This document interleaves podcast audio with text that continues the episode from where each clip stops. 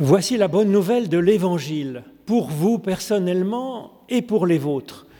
La grâce, la miséricorde et la paix de Dieu vous sont données sans condition, quelle que soit votre foi ou votre absence de foi, quelles que soient vos convictions ou vos doutes, quel que soit votre parcours de vie.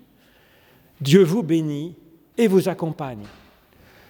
Quelle joie de se rassembler pour célébrer notre Dieu pour euh, nous ouvrir avec impatience à tout ce qu'il désire nous apporter dans notre cœur.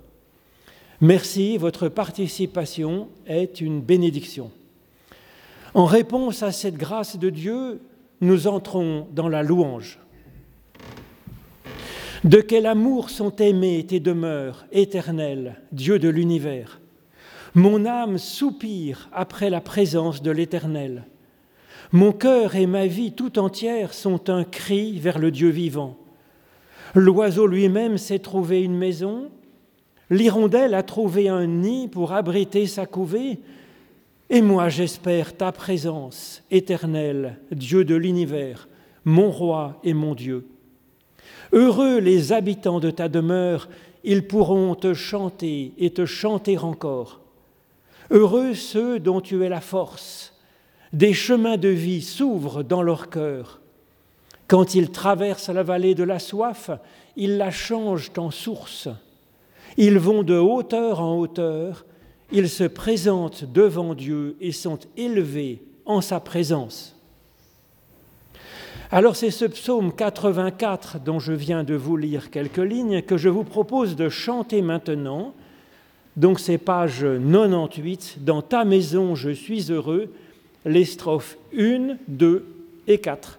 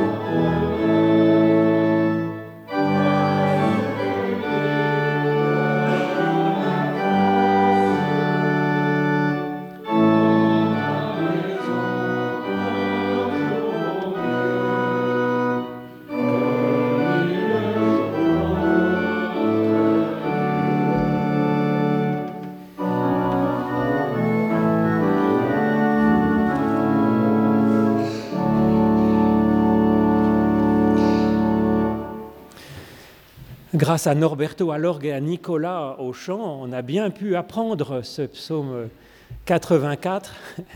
Et ça, c'est, je crois qu'il faut je le remette un peu plus souvent, et comme ça, on aura bien ce beau psaume dans la tête. En Christ, l'amour de Dieu pour nous a vraiment été manifesté. Il nous dit, venez à moi, vous tous qui êtes fatigués et chargés, et je vous donnerai du repos pour votre âme. C'est fort de cette promesse que nous pouvons, en toutes circonstances, nous tourner vers Dieu pour lui demander son pardon et son aide pour avancer. C'est ce que je vous propose de faire avec cet autre psaume de David. Pitié pour moi, mon Dieu, dans ton amour, selon ta grande miséricorde, efface mon péché. Lave-moi tout entier de ma faute. Purifie-moi de mon offense. Oui, je reconnais mon péché, ma faute est toujours devant moi. Il est arrivé que ce qui est mal à tes yeux, je l'ai fait. Mais tu veux au fond de moi la fidélité, et dans le secret tu m'apprends la sagesse. Alors crée en moi un cœur pur, ô Dieu, mon Dieu renouvelle, raffermis au fond de moi mon esprit. Ne me chasse pas loin de ta face. Ne me reprends pas ton Esprit Saint, mais donne-moi la joie d'être sauvé. Que ton Esprit généreux me soutienne. Alors, aux pécheurs, j'enseignerai tes chemins et vers toi reviendront les égarés. Seigneur, ouvre mes lèvres et ma bouche proclamera ta louange. Alors je vous propose de rester assis pour chanter la première strophe du cantique 3103, page 309. C'est le Viens au Sauveur des païens de Luther. Et puis vous garderez pour les strophes suivantes après l'annonce du pardon.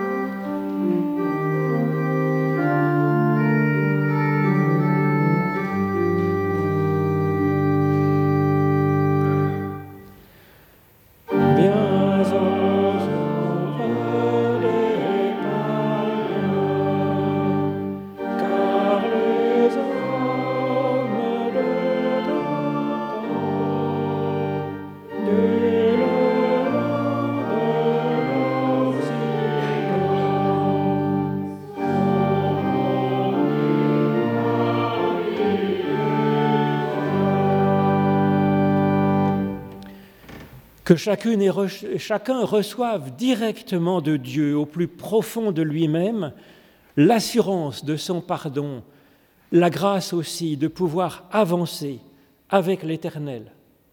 En effet, voici ce qu'il nous déclare selon le prophète, Je m'attacherai à toi pour toujours, je te conduirai même dans la solitude, je te parlerai cœur à cœur et je ferai de toi une porte d'espérance. En ce jour-là, dit l'Éternel, mon nom sera amour, uniquement amour, et je m'attacherai à toi pour toujours, par la fidélité, par la tendresse, par de bons soins, et tu connaîtras mon nom. Je t'appellerai, toi, Lo Ruchama, celui que j'aime d'une tendresse toute maternelle nous chantons notre reconnaissance à Dieu avec la suite de ce cantique, les strophes 4, 5 et 6.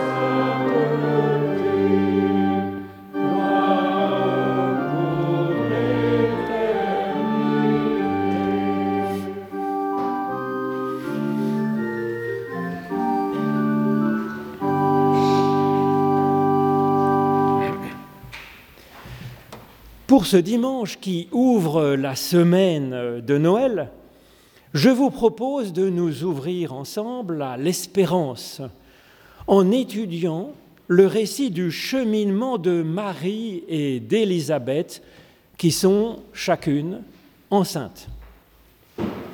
Alors c'est dans l'Évangile selon Luc au chapitre 1er, les versets 38 à 48. Marie dit, Je suis la servante du Seigneur, qu'il m'advienne selon ta parole, et l'ange s'éloigna d'elle.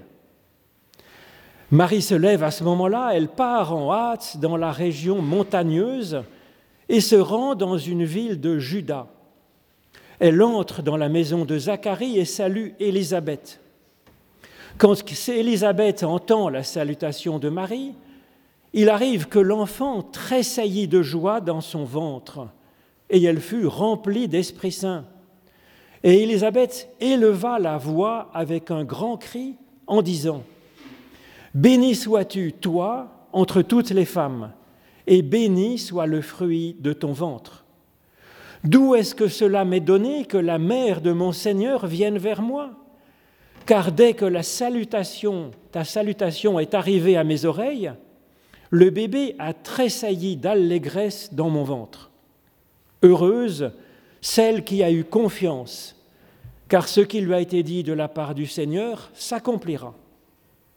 Alors Marie dit, Mon être tout entier magnifie le Seigneur, et mon esprit a été transporté de joie à cause de Dieu, mon Sauveur, parce qu'il a porté son regard sur la détresse de sa servante.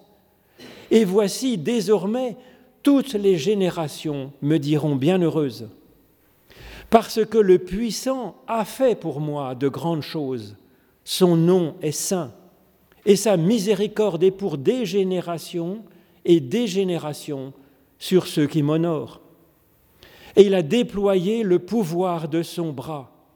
Il a dispersé ceux qui avaient des pensées orgueilleuses. Il a fait descendre les puissants de leur trône. Il a élevé les humbles. Il a rassasié de biens les affamés. Il a ouvert les riches à de nouveaux besoins. Il a secouru Israël, son serviteur, et il s'est souvenu de sa compassion comme il l'avait annoncé à nos pères, envers Abraham et sa descendance pour toujours. Ô Éternel, par l'étude de nos écritures anciennes, ouvre-nous maintenant, chacune et chacun, à ton souffle de vie, au nom de Jésus-Christ. Amen.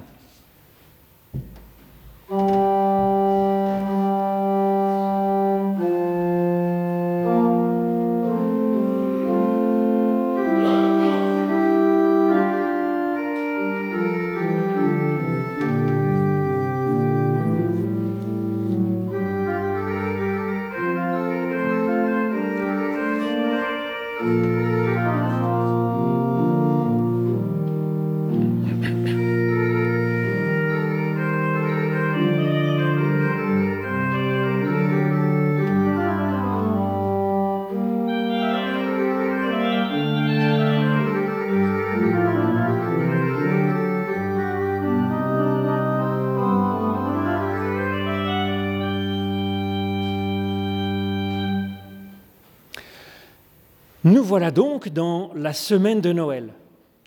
Nous entendons partout annoncer, proclamer, chanter, prêcher quand Christ nous est donné le salut de Dieu. Quand lui nous est donné, comme dit l'Évangile, la paix aux humains, car ils sont les bien-aimés de Dieu. Alors à Pâques, nous entendons chaque année que Christ a vaincu la mort, et tout cela est vrai. Tout cela est vrai, seulement il peut y avoir un immense malentendu sur ce que l'on entend par ces promesses, par ces annonces. En ces domaines essentiels pour la personne humaine, qu'est la paix, qu'est la vie, il est très dangereux de donner de fausses espérances aux gens.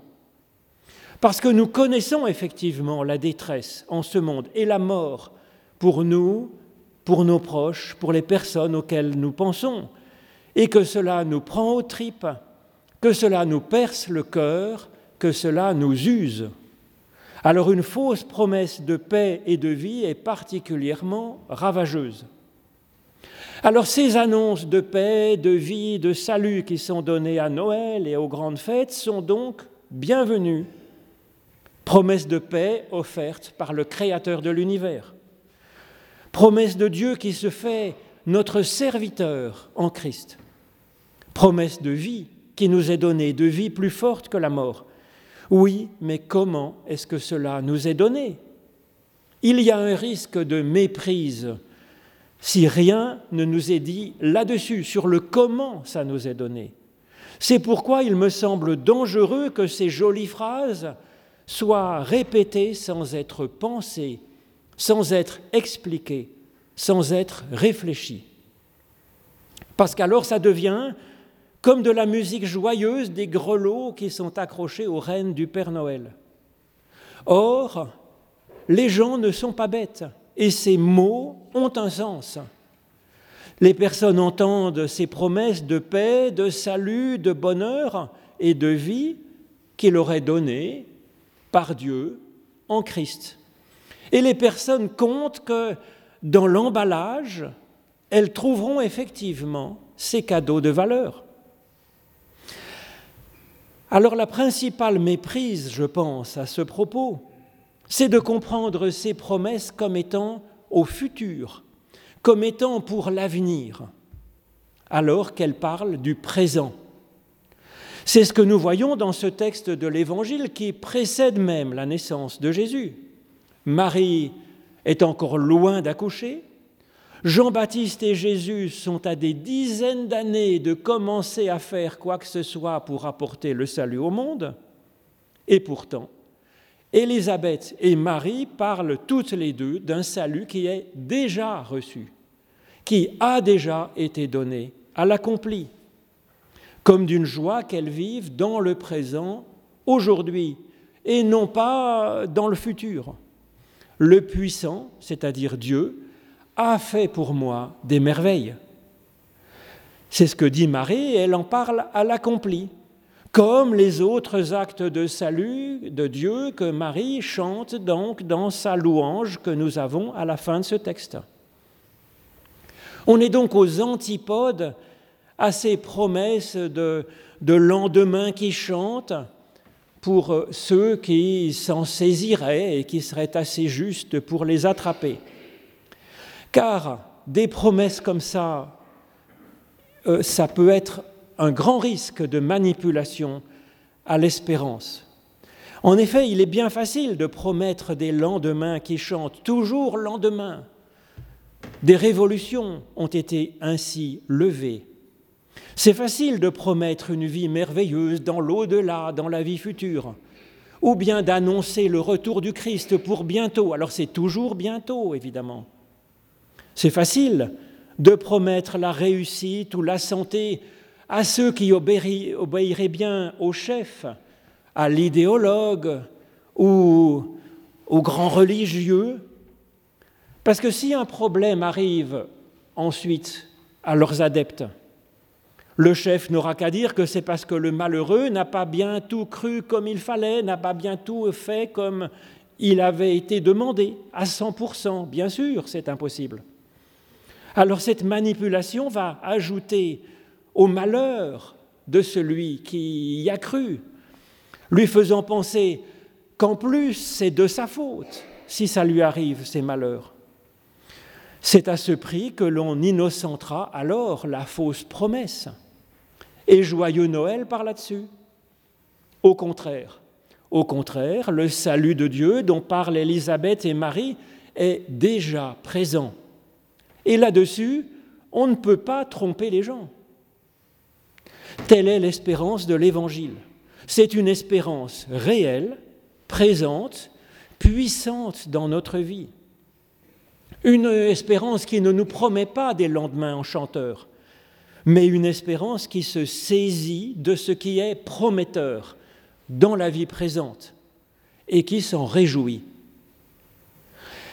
Alors la première face de l'espérance que je reconnais dans ce texte, c'est donc de voir ce qui est prometteur et de s'en saisir.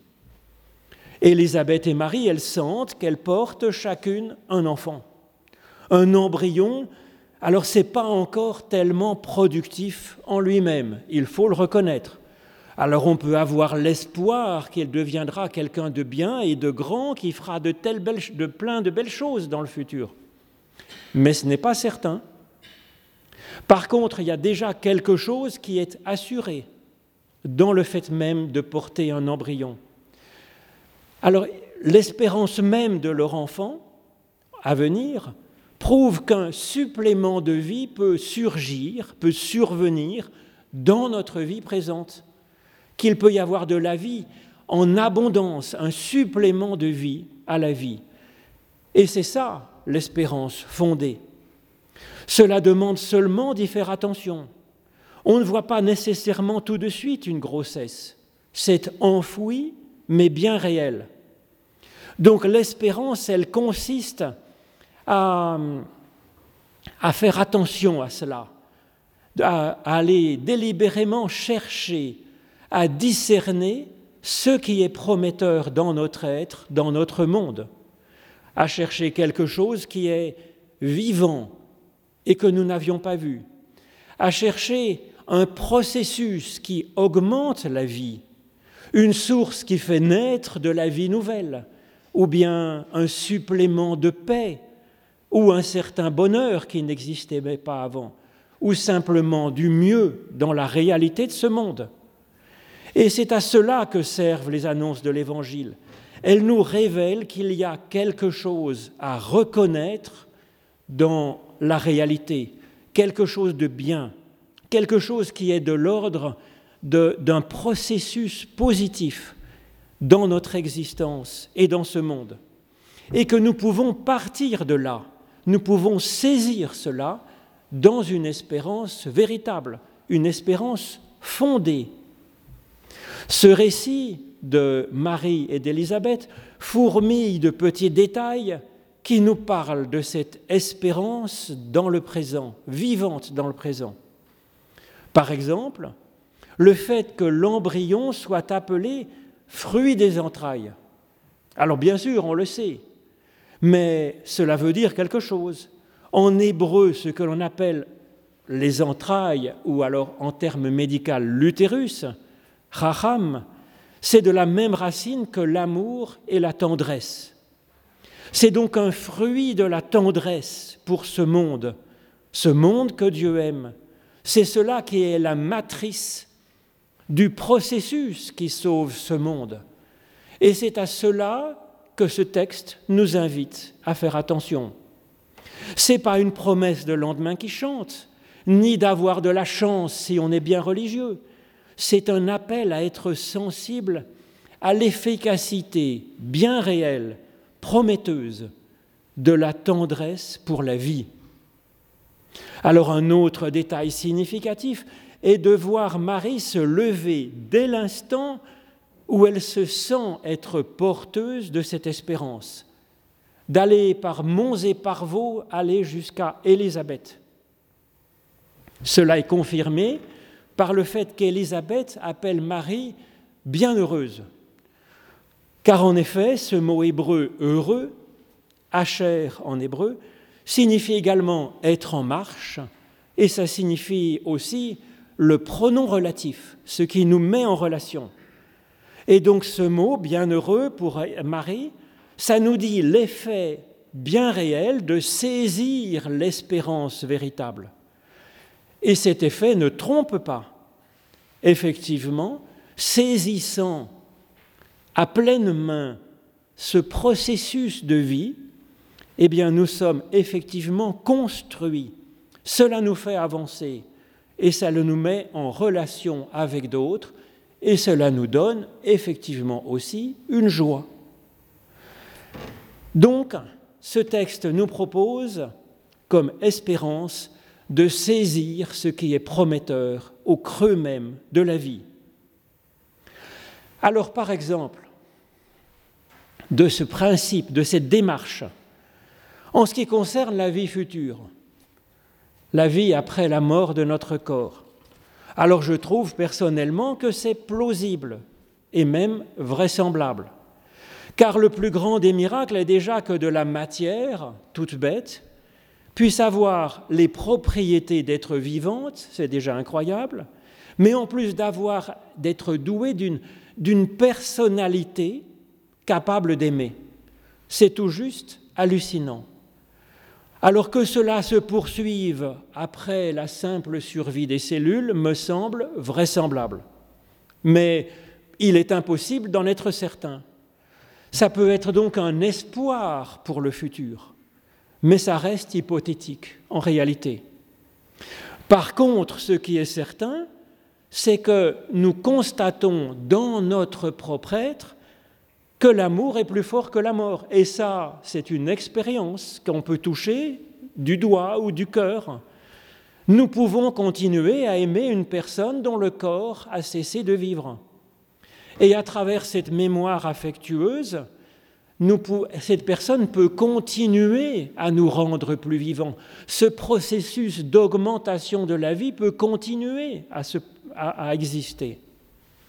Et donc cela, c'est prometteur. C'est prometteur d'une relation possible par l'amour et même d'une relation qui nous fasse encore avancer aujourd'hui. Et cela fonde une espérance sûre. En plus, on peut garder l'espoir et travailler dessus. Mais ce n'est pas comme l'espérance, c'est moins sûr l'espoir. Autre exemple en ce qui concerne l'espoir face à une maladie ou face au dénuement, à la pauvreté, ou quand on est dans les affres de la guerre. Bien sûr, nous avons l'espoir que les choses s'arrangent. C'est tout ce qu'il y a de plus normal et de juste. Mais à vrai dire, les choses ne s'arrangent pas toujours dans l'histoire d'une personne. Ce n'est pas parce que Dieu n'aimerait pas la personne, il aime chacun de ses enfants. Ce n'est pas parce que Dieu ne voudrait pas la santé, la paix, le bonheur et la, la vie de chacun. Bien sûr, Dieu le veut. Donc, l'espoir existe, mais il est incertain, il est soumis à des aléas, et il serait cruel de donner des illusions là-dessus aux gens. L'espérance, par contre, elle relève qu'il existe de la vie en nous même quand nous sommes malades, même quand nous sommes souffrants ou en guerre. Il y a en nous, même alors, une capacité à envisager le bien. Et cela révèle qu'il existe en nous des forces de vie qui sont insoupçonnées, comme en embryon. L'espérance discerne ces signes parfois enfouis mais bien réels, et c'est ainsi que l'espérance est une qualité de prophète et de prophétesse, capable de voir au-delà de l'écorce la réalité profonde et vivante, prometteuse. Or, nous sommes tous prophètes et prophétesses. C'est ce que nous voyons en Élisabeth dans ce texte. Nous sommes remplis d'Esprit Saint. L'espérance tressaillant en nous lui permet de voir, permet de voir à Élisabeth un nouveau signe d'espérance bien réel dans sa cousine qui arrive et qui, elle aussi, est enceinte. Donc l'espérance n'est pas une chose passive, comme peut être l'espoir où on attend que les choses s'arrangent. L'espérance, elle est délibérée. Elle est une lucidité en profondeur. Elle est concrète. Elle est fondée sur la reconnaissance de processus qui sont effectivement présents et à l'œuvre. Elle est un peu comme l'agriculteur qui sait que le champ a été ensemencé, même si pour l'instant on ne voit que la terre nue, même s'il ne connaît pas la météo et donc ne peut pas être certain que la récolte sera bonne. Il sait que les plantes poussent quand elles sont dans de bonnes conditions. Et c'est cela qui l'a fait labourer et semer et prendre soin de sa culture. La Bible nous dit que la création tout entière est enceinte, comme Marie et Élisabeth le sont, comme nous le sommes, d'un monde futur, et que la création attend avec un ardent désir la révélation des enfants de Dieu. C'est une espérance bien réelle, nous en croisons tous les jours des enfants de Dieu, si nous voulons bien discerner la réalité comme avec une échographie, par l'esprit, par l'amour. Oui, un enfant de Dieu est en chacune et en chacun. La première phase de l'espérance, elle est ainsi de discerner, de s'emparer ce qui est prometteur dans la réalité présente. Il existe de bons processus en cours, des lignes de force, des sources. Le temps est alors reconnu comme jouant dans le bon sens, au-delà des aléas de l'existence, même si tout ne va pas bien à court terme. Alors, le fait qu'il y ait des aléas dans l'existence, c'est la deuxième face de l'espérance et nous le voyons assez souvent dans la Bible. Dieu est créateur, nous dit la Bible. Il est donc le type même de la première face de l'espérance, celle de processus actif, de création, d'évolution dans le monde. Seulement la Bible nous montre parfois que Dieu rencontre l'échec il espérait de bons fruits de la vigne qu'il a plantée et elle produit des fruits infects, nous dit le prophète Ésaïe. Alors qu'est-ce que Dieu fait alors? Il regarde, il constate, il s'indigne, il dit qu'il se repent d'avoir créé de telles créatures. Et puis Dieu se reprend. Il se met à agir pour recommencer, il part de ce qui reste de bien, il y croit encore. C'est, je pense, la seconde face de l'espérance. C'est l'indignation pour l'espoir déçu et la reprise, le recommencement, comme le dirait Kierkegaard. Il y a un mot en hébreu qui signifie à la fois le repentir et la consolation, à la fois la constatation de l'échec qu'on s'est planté et le rebond pour commencer à nouveau. L'espérance, elle est aussi là, dans ce dépassement de l'échec, comme dans ces récits de la Bible où Dieu vit ce retournement avec ce mot hébreu, nerama, qui dit à la fois le repentir et la consolation. Avec cette figure de Dieu et de l'espérance, nous sommes à mille lieues des faux espoirs en un Dieu tout-puissant qui porte chance à ceux qui sont bien religieux comme il faut. C'est au contraire une espérance qui tient fermement à une visée qui est bonne, malgré les hauts et les bas de l'existence. Oui, vraiment, la paix, le salut, le bonheur et la vie restent fermement comme volonté de Dieu pour le monde et pour chacun d'entre nous. Ça reste au programme. Et, quand notre espérance fait face à des échecs au programme, quand il y a des difficultés, eh bien ces difficultés, elles, confirment finalement notre espérance par notre douleur et par notre indignation face à ce qui ne va pas dans le monde. Notre espérance se fait alors prière. Notre Père, que ta volonté soit faite et notre espérance s'engage alors avec Dieu dans des retournements. C'est la seconde partie de notre texte, quand l'espérance de Marie voit avec bonheur dans la réalité présente la puissance de Dieu à l'œuvre pour des retournements.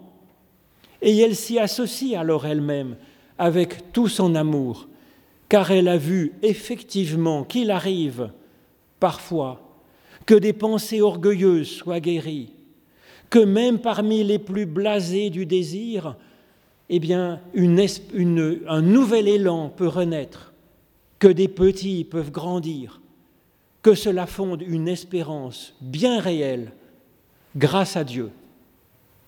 Amen.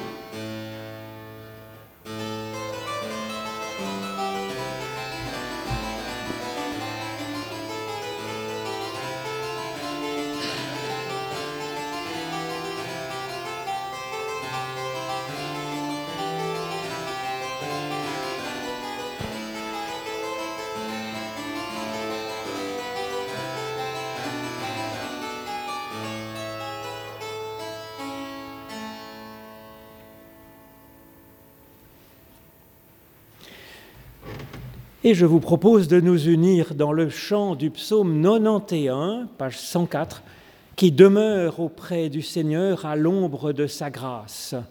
Les strophes 1, 4 et 5.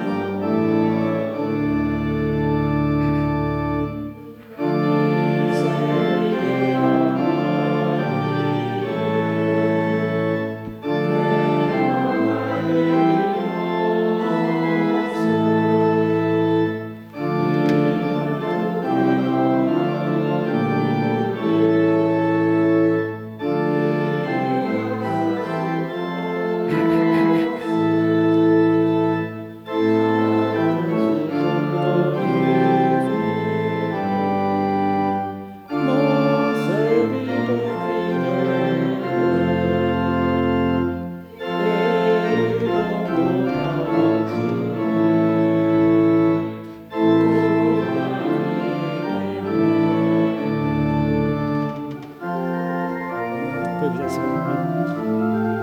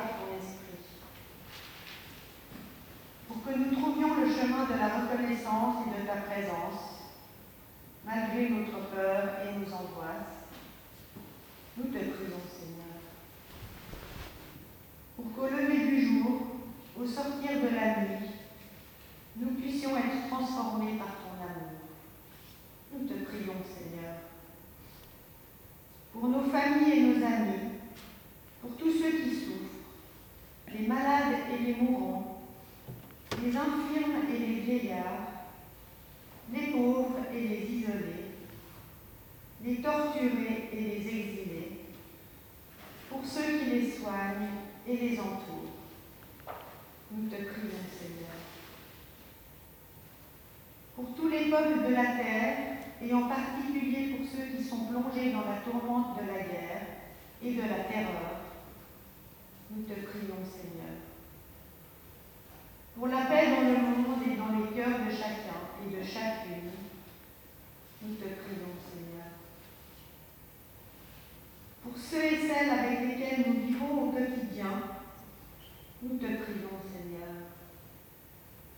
ceux et celles que nous portons dans nos pensées. Nous te prions, Seigneur. Et maintenant, je vous propose le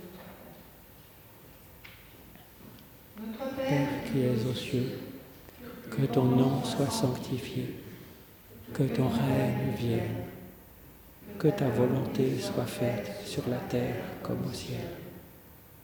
Donne-nous aujourd'hui notre pain de ce jour Pardonne-nous nos offenses, comme nous pardonnons aussi à ceux qui nous ont offensés. Et ne nous laisse pas entrer en tentation, mais délivre-nous du mal. Car c'est à toi qu'appartiennent le règne, la puissance et la gloire pour les siècles des siècles. Amen. Grand merci Isabelle. Merci à Norberto pour ses méditations autour du Nuncom des Ryden Island, euh, voilà, que nous avons aussi chanté pour la repentance et l'annonce du pardon de Dieu. Alors j'ai la tristesse d'annoncer le décès du pasteur Christian van der Heuvel, qui a été pasteur dans la région et qui était euh, apprécié. Et puis j'ai la grande joie euh, d'accueillir Charlie en ce monde, le fils de Florence et Émeric de Préter, qui est né cette semaine. Donc bravo à toute cette euh, famille qui, se, voilà, qui est en cours de, de Genèse. Nous aurons le culte du, du 24 décembre au soir qui exceptionnellement, parce que d'habitude c'était avant d'œuvre, cette année ça sera à Cologny, ici même, de 11h du soir à minuit, et puis avec un vin chaud à la sortie, avec de la belle musique baroque aussi que nous concocte Norberto. Et puis le jour de Noël, le 25 au matin, ça sera donc au temple de Vendœuvre avec une communion ouverte à tous, avec des, des carols de Britaine qui accompagneront donc notre culte avec Diego. Alors si vous voulez, vous aurez le texte de la prédication que je vous ai proposé pour en prendre et en laisser, comme d'habitude, dans ce que j'ai raconté, et peut-être pour le passer à d'autres. Si vous manquez un culte, parce qu'on n'est pas obligé non plus de venir tous les dimanches, bien que ce soit une, joie et une force pour nous tous, vous pouvez la trouver donc euh, en vidéo, en audio et en texte sur les sites internet. À la rentrée, j'ai marqué dans les petits livrets, à la rentrée, on propose, euh, voilà, comme l'année dernière, un cycle de, de formation euh, théologique, donc quatre soirées. L'année dernière, c'était plus, voilà, c'était le programme entier de la théologie avec Dieu, le Christ, la vie humaine, l'éthique chrétienne. Cette année, c'est autour du credo, du symbole des apôtres, un texte euh, assez difficile euh, à avaler, que vous avez même euh, à la fin des cantiques, vous voyez à quel point c'est connu. mais donc, ce serait l'occasion de réfléchir dessus pour comprendre le contexte d'apparition de, de ces doctrines et de savoir ce qu'on peut en faire ou non.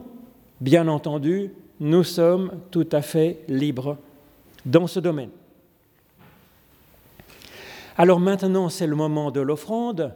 C'est un acte liturgique qui permet voilà, de replacer notre spirituel aux commandes de notre existence. Et pendant l'offrande, nous chantons le psaume 138, page 154, Que tout mon cœur soit dans mon chant.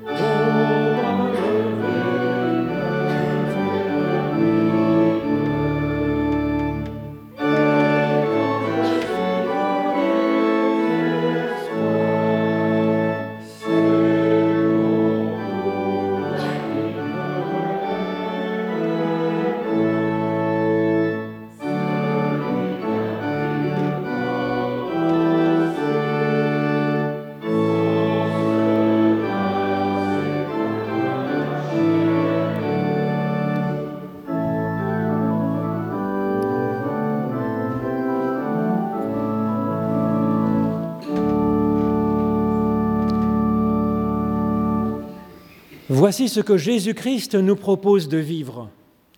Écoute le Seigneur notre Dieu, c'est le seul Seigneur. Tu aimeras le Seigneur ton Dieu de tout ton cœur, de toute ton âme, de toute ta force. Et Jésus ajoute cette parole, tu l'aimeras avec intelligence. C'est là le premier, le grand commandement, nous dit-il, et voici le second qui lui est semblable, tu aimeras ton prochain comme toi-même.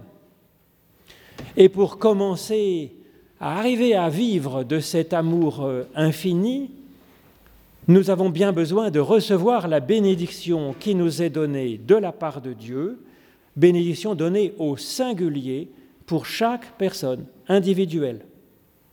L'Éternel te bénit et t'accompagne.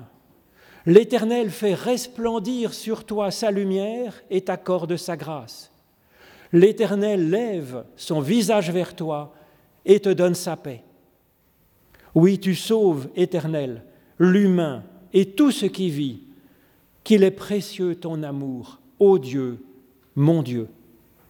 Amen.